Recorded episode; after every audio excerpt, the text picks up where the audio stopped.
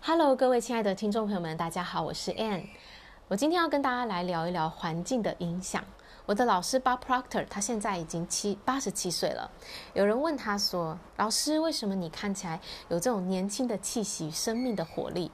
他说呢：“因为我都跟年轻人一起工作啊。”他说呢：“我很欣赏啊这些年轻人前瞻性的思维，他们的创意思考。”每天跟这些年轻人相处在一起，我自然而然也会感染到这样的气息。我就成有很多年轻的想法，很多的这种前瞻的思维。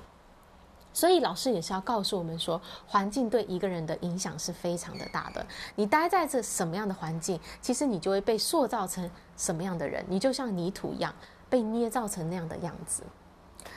你看一个孩子，他在学校里，他都会跟这个同才学习，这些同才都在做些什么，他们都买什么样的玩具，他们会做什么样的装扮，他们会说哪些的话，孩子自然而然就会去模仿去学习。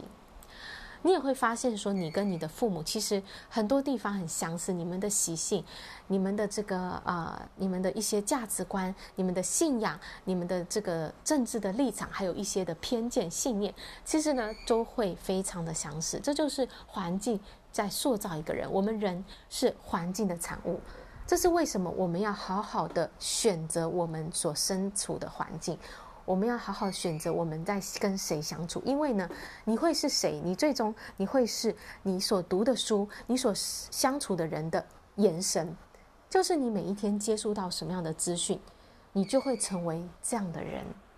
所以，如果呢，你跟对的人在一起，你的人生就会不一样，你你就会开始走向你想要的人生。其实成功并没有那么难，我们最重要是要把自己放在一个对的环境里。你要问自己说：我每一天在相处的是哪一些人？最常跟谁相处在一起？我在接收哪样的资讯呢？